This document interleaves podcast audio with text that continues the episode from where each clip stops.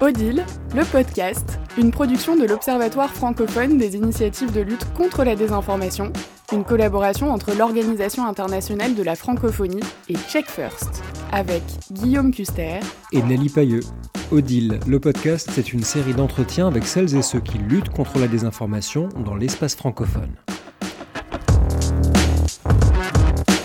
Nous accueillons Élisée Kouakou qui fait partie des bénévoles de l'éducation aux médias et à la formation, les bénévoles de l'EMI, une association ivoirienne qui s'est créée à la suite d'une formation reçue avec le bureau UNESCO Abidjan et qui fait donc de l'éducation aux médias. Bonjour Élisée. Bonjour. Bonjour. Est-ce que vous pouvez, Élisée, nous expliquer comment euh, vous vous êtes constituée en association à la suite de cette formation reçue? Qu'est-ce qui vous a donné envie de faire ça? Moi, j'étais d'abord dans une organisation de jeunes je suis venu, j'ai participé gratuitement à la formation. J'ai vu que vraiment c'était bien parce que je découvre quelque chose de nouveau. Je savais même pas comment vérifier l'information, puis je savais même pas que ça existait. Disons, j'étais quelqu'un qui diffusait les fake news avant. Et donc, à la sortie de cette formation, j'ai vu que ça peut aider. Ça, moi, d'abord, moi, ça m'a aidé et j'ai compris que ça peut aider ma communauté. Et c'est ainsi que j'ai approché tous ceux avec qui on a eu à faire la formation Il faut que je précise, on était la première promotion. Donc, je les ai approchés, puis je leur ai dit, mais tenez, on a reçu gratuitement quelque chose. Et si on se mettait ensemble pour former euh, un groupe, pour donner, pour restituer ça gratuitement à la jeunesse ivoirienne. Parce que il faut, il faut souligner que bien avant cela, il y a eu beaucoup de fake news. On a un artiste célèbre ici qu'on appelle Didier Arafat, qui est, qui est décédé. Et les fake news ont pris tellement de l'ampleur qu'il y a eu la profanation de sa tombe. Et donc, je me suis dit, mais sans doute, c'est parce que la majorité, la jeunesse n'est pas informée que on peut, on peut, on peut, on peut les utiliser sur les réseaux sociaux à, partir des, des, fausses informations et puis ça peut créer un trouble social. Donc, si on les forme, si on leur passe l'information, parce que euh, chez nous, le gouvernement sanctionne plus que de former ou sensibiliser. Et donc, je me dis, puisque nous, on a appris gratuitement, mettons-nous ensemble et puis apportons cela aux, aux jeunes. C'est comme ça, l'idée est partie en décembre 2019 euh, et puis bon, c'est nous sommes constitués et puis nous avons mis en, place les bénévoles de l'éducation aux médias. Pourquoi bénévoles? Parce qu'on veut faire quelque chose euh, gratuit. Donc vous avez été formé par l'UNESCO et vous avez eu envie de faire quelque chose pour la collectivité. Quelle forme ça a pris et pourquoi est-ce que vous vous êtes concentré sur l'éducation aux médias? On s'est mis ensemble en association, on a, comme on appelle, on a mis des bases juridiques, tout, tout, tout. On s'est constitué légalement. À partir de là, on commençait à donner des formations dans les écoles dans les écoles et dans les lycées. C'est un peu comme ça ça a commencé. Après, bon, il fallait faire encore plus de, comment je vais dire ça, il fallait encore aller à l'UNESCO pour avoir plus de formation parce qu'on voulait former euh, pas seulement les étudiants ou les, ou les, les élèves, mais vraiment l'ensemble de la jeunesse même. Et il fallait être mieux aguerri. Donc, on a eu encore ce qu'on appelait, je sais pas s'il y a des recyclage encore au niveau de l'UNESCO. Et voilà, c'est comme ça, c'est parti. Donc, vous vous adressez euh, majoritairement à des étudiants, mais aussi à des jeunes. Et vous, euh, qui avez euh, bénéficié de cette formation et qui êtes maintenant bénévole, qui vous êtes? Est-ce que vous êtes des journalistes? Est-ce que vous êtes des professionnels de l'information ou pas du tout? Hum, Bon, moi perso, je suis pas un journaliste. Aujourd'hui, avec les bénévoles, on a un autre scène des journalistes parce qu'ils ont vu la cause qui est, qui est vraiment noble et bonne. On a un autre scène des journalistes qui, qui, nous, qui, nous, qui nous recadre un peu quand, parce que euh, nous, on n'a pas fait de formation de journalisme mais on a eu des formations sur la vérification de l'information, sur comment euh, être mieux outillé sur euh, l'éducation média l'information. Mais il faut que j'avoue qu'il y a des journalistes même qui ne savent même pas ce que c'est aussi, parce que c'est quand certains sont venus vers nous qu'on a commencé à former, puis ils découvrent, mais ah, mais c'est, c'est, c'est quoi l'EMI On dit, mais en temps normal, c'est vous-même d'abord qui devrez être les précurseurs. Et donc, c'est comme ça, c'est parti. Il y a des journalistes en autre Moi, je suis pas journaliste, mais je suis un passionné de l'EMI et je suis un entrepreneur. Mais j'avoue que je passe 80% de mon temps en train de faire les formations, tout, tout, tout, tout. C'est intéressant parce qu'on l'a déjà entendu, ça, que les journalistes avaient parfois besoin de formation aussi euh, quand, quand, on touchait à la désinformation. Ce qui a retenu mon attention, c'est que vous disiez au début de cet entretien, moi, moi-même, je diffusais les fake news avant d'être formé par l'UNESCO. Et c'est ce déclic que vous avez envie de créer chez les jeunes de votre génération dans votre pays maintenant, en Côte d'Ivoire, de, faire en sorte, non, regarde, avant de publier quelque chose, il faut réfléchir un peu avant?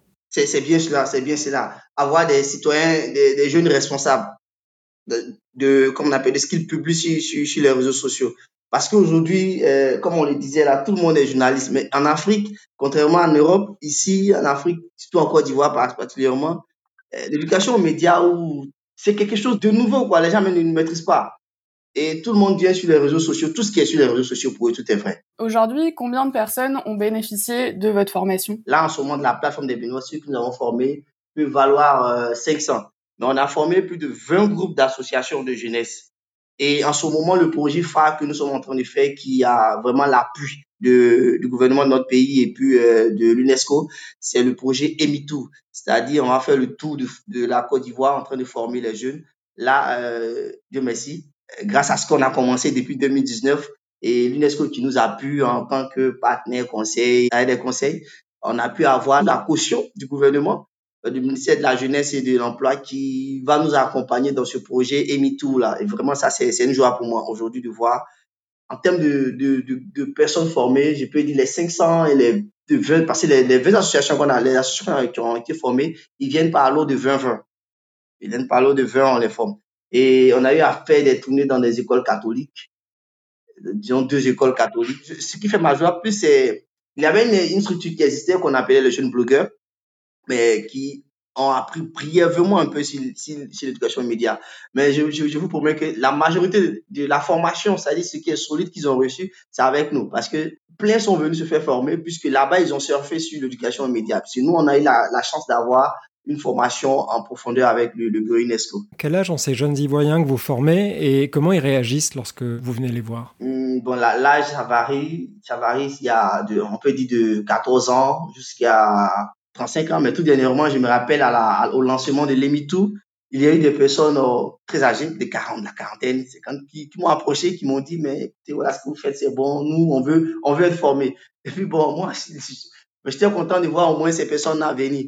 En tout cas, ils sont très, très, très, très, très contents d'être formés. Après, après, ce qui est un peu, euh, euh, je sais pas si c'est un handicap, c'est que ils veulent qu'il y ait mensuellement des activités. Mais là, on peut pas tout, on peut, on peut le faire mensuellement parce que on n'est pas, je veux dire, en guillemets financé. Bon, voilà, c'est, c'est, des bénévoles, c'est à fond propre, c'est un fond propre au moins. Voilà, donc on peut pas faire des activités parce que si, tu fais une activité, il faut prévoir euh, un petit cocktail, tout ça, et puis bon, voilà. C'est après l'UNESCO nous donne l'espace, mais quand on les reçoit et puis passe la journée, donc c'est un peu ça. Vous avez commencé euh, à Abidjan, maintenant vous faites le l'EMI Tour il me semble avoir vu que vous faites vos formations en français, mais aussi euh, dans des langues vernaculaires, c'est ça? Vous exprimez dans plusieurs langues. C'est ça. On a des capsules vidéo qu'on fait en, en qui est une langue euh, parlée ici, le, le baoulé le guéré. En fait, pourquoi on fait ça? Parce que la majorité de la population ivoirienne est la majorité analphabète et il faut reconnaître que en même temps qu'elle est analphabète, ils utilisent beaucoup les, les, les potables. Donc du coup, sur WhatsApp, il y a des des fake news aussi qui, circulent là-bas. Et donc, on fait souvent ces petites capsules vidéo pour sensibiliser, sensibiliser dans les langues. Parce que quand on va dans les régions, le malinqué est vraiment en parlé par partout. Même si tu n'es pas malinqué, la majorité des populations, la population parle un peu le malinqué. Et donc, l'information passe. Et là, à ce niveau, on a été, bon, moi, mais ça m'a étonné. J'étais là et puis il y a, un cas de, il y a le maire d'une région qui m'a appelé pour me, pour me dire merci, me féliciter parce que euh, ça, lui, peut s'en servir pour diffuser auprès de sa population. En cas, ça, j'étais ravi, quoi. Donc ça prend plusieurs formes. Vous parlez de capsules vidéo, donc vous fabriquez des contenus de formation euh, qu'on peut consommer quand on veut sans que vous ayez besoin de vous déplacer. Et vous allez sur place aussi pour faire des, des sessions plus interactives, vous, vous présentez des choses. Quel est le contenu des formations? Sur quoi est-ce que vous essayez de sensibiliser le plus les publics que vous allez voir? Quand c'est une cible alphabétisés. On leur parle de l'EMI en global. On leur parle plus de tout ce que je vois. Parce qu'on a des modules de formation qu'on met sur pied. Tout ce que je vois sur Internet n'est pas forcément vrai. Et on essaie de décortiquer. Après, on leur donne aussi eh, les droits et limites de ce qu'ils doivent dire sur les réseaux sociaux. Parce que bon nombre de la population, ils ne sont même pas informés qu'en Côte d'Ivoire, ici, il y a une loi sur la cybercriminalité. Et donc, du coup, on tente aussi de les informer pour leur dire, voici la nouvelle loi qui est là attention parce qu'on peut tout, tu peux dire ce que tu veux, mais tu faut faire attention à la limite. Et voici ce que l'État de Côte d'Ivoire dit. Quand tu dis tant, tant, tant, voici la sanction. On les informe sur les, les lois qui régissent la cybercriminalité, sur comment vérifier l'information, surtout lorsqu'ils voient une information et comment ils peuvent la vérifier. Pour ceux qui, bon, qui n'ont pas le temps, ils peuvent nous faire parvenir là sur notre, comment on appelle, on a notre boîte mail et puis on a des, sur le, sur le WhatsApp et puis on leur donne souvent aussi la plateforme WhatsApp où ils peuvent communiquer en même temps rapidement avec nous. On les forme en tout cas sur les outils de vérification, qu'est-ce que l'EMI et tout ça. Votre formation s'appelle les bénévoles de l'EMI, donc vous n'êtes euh, a priori pas rémunéré. Est-ce que vous avez quand même des sources de financement qui vous permettent de vous déplacer, de construire vos formations et de vous former vous-même justement? Des sources financement, je dirais non. ici, on est obligé de, quand c'est comme ça, on est obligé de peut-être adapter un projet. C'est-à-dire, on fait un projet, par exemple, je, je prends un exemple, la commune de, de Bassam on veut former les jeunes de là-bas. Là, on est obligé de rencontrer les autorités de là-bas, essayer de leur expliquer le bien fondé du projet.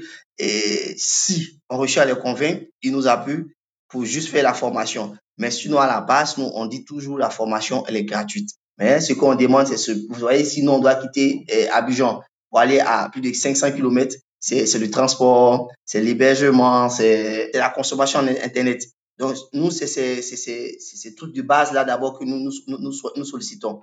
Mais on pense que grâce à Dieu, on aura quand même euh, peut-être un jour des financements pour pouvoir mieux aller encore plus. Alors aujourd'hui, c'est qui les bénévoles de l'EMI? Vous êtes combien? Les bénévoles de l'EMI, c'est en ce moment, quand je regarde la base de données, on, vaut un truc de 400 et quelques. 400 Oui, on vaut 400 parce que, et là, c'est si on fait une formation là aujourd'hui, par exemple, avec l'EMI Tour que nous allons faire, là, j'avoue que le chiffre va augmenter parce que qu'est-ce qu'on fait? On a une base de données, on prend les, quand on prend dans la base de données, vous allez voir ce que chaque jeune fait. C'est ce qui fait que euh, les vidéos, c'est des bénévoles qui font, la, qui, font la, qui font les vidéos.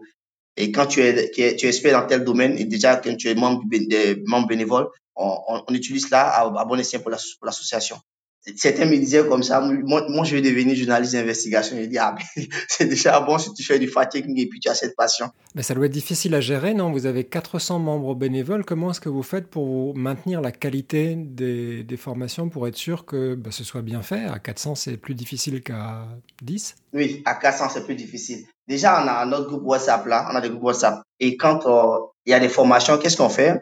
On fait des, formations à, l'ordre de 25. Il y a une commission qu'on appelle la commission nationale de l'UNESCO. Donc, on dit, bon, OK, tel jour, il y a telle formation et on, on sélectionne 25 qui viennent. Et quand ils viennent, à chaque, tous, ces cas, c'est des gens qu'on a déjà formés parce qu'on ne les prend pas comme ça. Quand vous êtes formés, quand vous finissez de faire la formation, derrière ça, on leur dit toujours, lorsqu'on finit de vous former, ce que nous, on souhaite, c'est que vous, vous fassiez un, retour, une restitution dans, auprès de votre communauté là où vous êtes. Et donc, tous ceux qui ont été, les 400 dont je parle, ont été formés par l'eau de 25, 20, 25, et c'est tout ça qui forme déjà notre base. Donc, c'est comme ça. On fait des contenus et on prend par l'eau et puis on forme. Par exemple, on peut arriver à Yopougon aujourd'hui, on peut former 25 jeunes et on leur demande ceux qui veulent faire partie des bénévoles. Et de façon volontaire, ils s'inscrivent, ceux qui s'inscrivent. On a un produit qu'on avait, on faisait, euh, on appelait, chaque semaine, on récoltait les, les fake news. Et ça, c'est ces bénévoles-là qui vont les récolter pour nous. Et ensemble, on faisait la vérification. Donc, ça leur permettait d'avoir la main. Aujourd'hui, moi, je suis content parce que quand il y a des informations sur la plateforme, j'ai plus besoin de dire, voici, c'est moi qui ai vérifié, ça fait tant automatiquement. Quand ils donnent la fake news, ils nous donnent ce qui est l'information vraie à côté. Et c'est ça, ça, ça me, ça me, ça me rassure, ça me réjouit. Et donc, justement, euh, vous parliez euh, tout à l'heure euh, de WhatsApp, de support vidéo à 400 personnes, comme disait Guillaume. J'imagine que l'organisation doit être assez euh, chargé. Quels outils vous utilisez pour vous organiser entre vous et pour dispenser vos formations? On a un groupe WhatsApp qu'on appelle euh, les bénévoles de l'EMI, on a un groupe WhatsApp. Mais euh, lors de ces formations-là, par exemple, comme je le disais, avant même qu'ils ne viennent sur le groupe WhatsApp, ils ont reçu des formations en présentiel où on a eu à, à distiller les, les outils de vérification comme Google, Google Images et puis InVid et comment, comment même utiliser une vide. On leur montre des techniques pour pouvoir au moins rapidement même aller pour voir sur la première information. On leur montre ces techniques-là et puis YouTube Data Viewer pour les vidéos, tout ça. Et on leur montre aussi comment utiliser. On a structuré ça par village. Il y a le village des fake news. Parce qu'il y a plusieurs groupes WhatsApp. Il y a le groupe central des bénévoles. Mais en chaque groupe, on a vu que vu que nous sommes nombreux, c'est pas tout le monde qui va comprendre. Donc, on a fait par village. Il y a le, il y a village cybersécurité, il y a le village euh, il y a plusieurs villages. Et chaque village est censé faire des exercices, c'est-à-dire le chef du village envoie les fake news de cette semaine et il traite et il nous envoie. Et lorsqu'il nous envoie, nous, on prend ça, on dit, bon, ok, nous, on vérifie aussi, parce que souvent, il peut faire des erreurs. On vérifie. Et chaque fois, il a dit, le plus important n'est pas de vérifier, n'est pas d'être le premier à dire que telle chose est vraie ou telle chose est, est, fausse. Hmm. Même si ça des années, l'essentiel, tu as vérifié. Parce que si tu vérifies tout rapidement et c'est toi-même, tu, tu véhicules la fake news, maintenant, du coup, tu vois, ce sera plus crédible. Oui, donc c'est intéressant. C'est plutôt que de perdre la motivation des gens, vous faites des groupes spécialisés où on va parler en jargon, etc. Mais quand on arrive à une conclusion, cette conclusion, elle est partagée à l'ensemble de la communauté dans le groupe principal sur WhatsApp. C'est comme ça, c'est comme ça nous, nous travaillons. Quel est le, plus grand défi auquel vous avez eu à, faire face? Parce que si je vous entends bien, vous êtes euh, une des premières initiatives en Côte d'Ivoire d'éducation aux médias quand on voit euh, les gens que vous rencontrez qui, apprennent ce que c'est, littéralement, quand vous venez. C'est donc assez récent comme comme exercice, mais est-ce que vous avez été intimidé par la tâche lorsque vous arrivez euh, dans des dans des endroits un peu éloignés d'Abidjan où vous vous rendez compte que bah, les gens croient vraiment absolument tout ce qu'ils voient sur, sur les réseaux sociaux? Oui, oui, oui. Comme par exemple, on était parti à un programme, parce que bien souvent, quand l'UNESCO euh, a des programmes hors d'Abidjan, automatiquement, c'est nous les bénévoles qui faisons la partie EMI, formation. Et donc, quand on arrive comme ça, où souvent le, le défi, c'est la population est déconnectée de tout. Tu sens qu'il y a un fossé large entre Abidjan et les autres. Ils prennent tout pour parole d'évangile. Et donc, pour déconstruire ça, c'est, c'est vraiment un challenge. C'est vraiment un challenge. Après, c'est quand tu as des images que tu, tu, tu montres qu'ils ont vues et puis, et puis tu leur dis, mais ça, c'est, ça découlait de, telle information et puis il y a eu telle crise. Ils disent oui, et bon, ok, voici la vraie information. Et quand tu montes, ils sont, ils sont tout étonnés.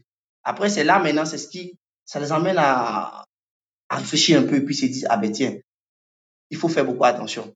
Le challenge, c'est aujourd'hui, il n'y a, pas Internet partout à l'intérieur. Et donc, du coup, c'est compliqué. Il y a des villes où tu arrives, euh, le courant n'est pas là. Du coup, tu es obligé de démontrer. Et quand c'est comme ça, tu es obligé de, qu'est-ce qu'on fait? Bon, on est obligé de faire avec des images. On a des images. On peut montrer des photos. On dit, bon, ça, ça, on essaie de montrer. Et après, s'il n'y a pas de courant, on est obligé maintenant, soit il y a, quand on utilise les images ou on fait ce que, ce qu'on fait habituellement, c'est les, comment on appelle là, les capsules vidéo qu'on a là, sur, sur portable là, on, on, on fait appel du portable et puis on fait circuler. Et comme ils comprennent ça, ça au moins ils comprennent ça très vite. Parce que c'est en langue et ça passe un peu. L'objectif pour nous à l'intérieur, surtout avec la population analphabète, c'est de les emmener à, à faire plus attention, à ne pas croire à tout ce qu'ils voient. Parce que eux, directement, ils ne peuvent pas vérifier. Et à casser les relais aussi, à faire en sorte qu'ils ne republient pas ou qu'ils ne partagent pas. C'est ça, c'est ça. Et quand c'est comme ça, on prend celui qui est lettré, qui a euh, alphabet, et puis maintenant on le prend comme le point relais de la ville. Et après, maintenant, les activités qu'on fait, c'est aussi un, des défis aussi pour nous, c'est de ranimer les communautés qui sont hors d'Abidjan. Parce qu'on intervient beaucoup plus à Abidjan et du coup, à l'intérieur, souvent les jeunes nous écrivent Ah, mais il n'y a pas d'activité pour nous, vous, nous oubliez. C'est ça, c'est un défi pour nous comment faire pour... Voilà pourquoi aussi je pense bien que Emitou vient un peu pour parler à cela, mais bon, après Emitou, quand ça finit, c'est fini. On sera, encore plus concentré sur Abidjan. Donc vous avez l'Emitour qui est votre projet de cette année. Vous aviez le projet l'année dernière euh, chasseur de fake news. Qu'est-ce que c'est le projet de l'année prochaine des bénévoles de l'EMI Où est-ce que vous en serez dans un an? Eh ben dans un an, ben, en finissant d'avoir avec cette l'Emitou, parce que dans un an, ben, je pense que ça va grandir encore plus, mais je sais pas encore. Mais je pense bien que à, partir de l'EMITOO, peut-être qu'on aura plus de visibilité pour voir ce qu'il faut faire. Avoir plus de bénévoles, plus de visibilité et peut-être un peu plus de financement aussi oh Oui, plus de financement et puis être plus actif. C'est-à-dire ne pas oublier ceux de l'intérieur parce que moi, c'est quelque chose qui me fait mal. Tout est concentré sur Abidjan et du coup, on a l'impression que... Bon, après, c'est important parce que tout part d'Abidjan aussi. Après, c'est important.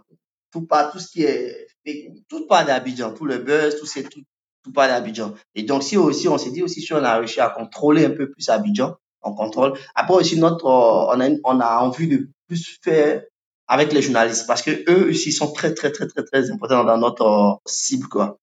Parce que la majorité sont même pas formés. Hier, j'ai échangé avec un journaliste qui me disait, mais ses collègues ne savent pas beaucoup c'est quoi l'émis, c'est rien, c'est temps, ils savent rien. Ici, le journaliste, quand c'est bleu, il est du parti bleu, il écrit bleu. Rouge, il écrit rouge. Et du coup, vous voyez que c'est un peu compliqué pour le, pour le lecteur de pouvoir faire la part des choses.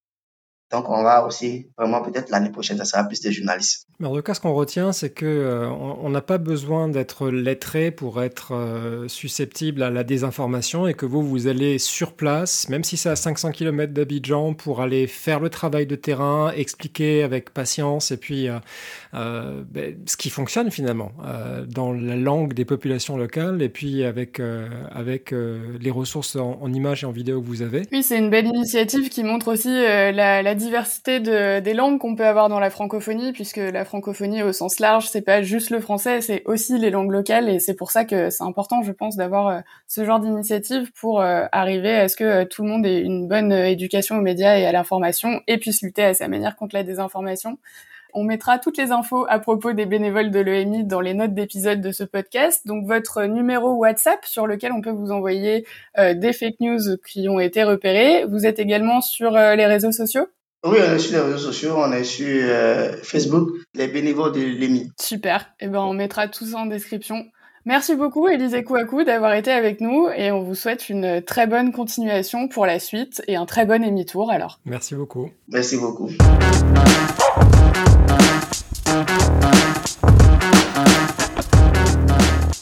Merci de nous avoir suivis. Retrouvez Odile le podcast dans tous vos lecteurs de podcasts favoris et le site de l'Observatoire francophone des initiatives de lutte contre la désinformation, c'est odil.org, o d i l.org et sur Twitter obsdil.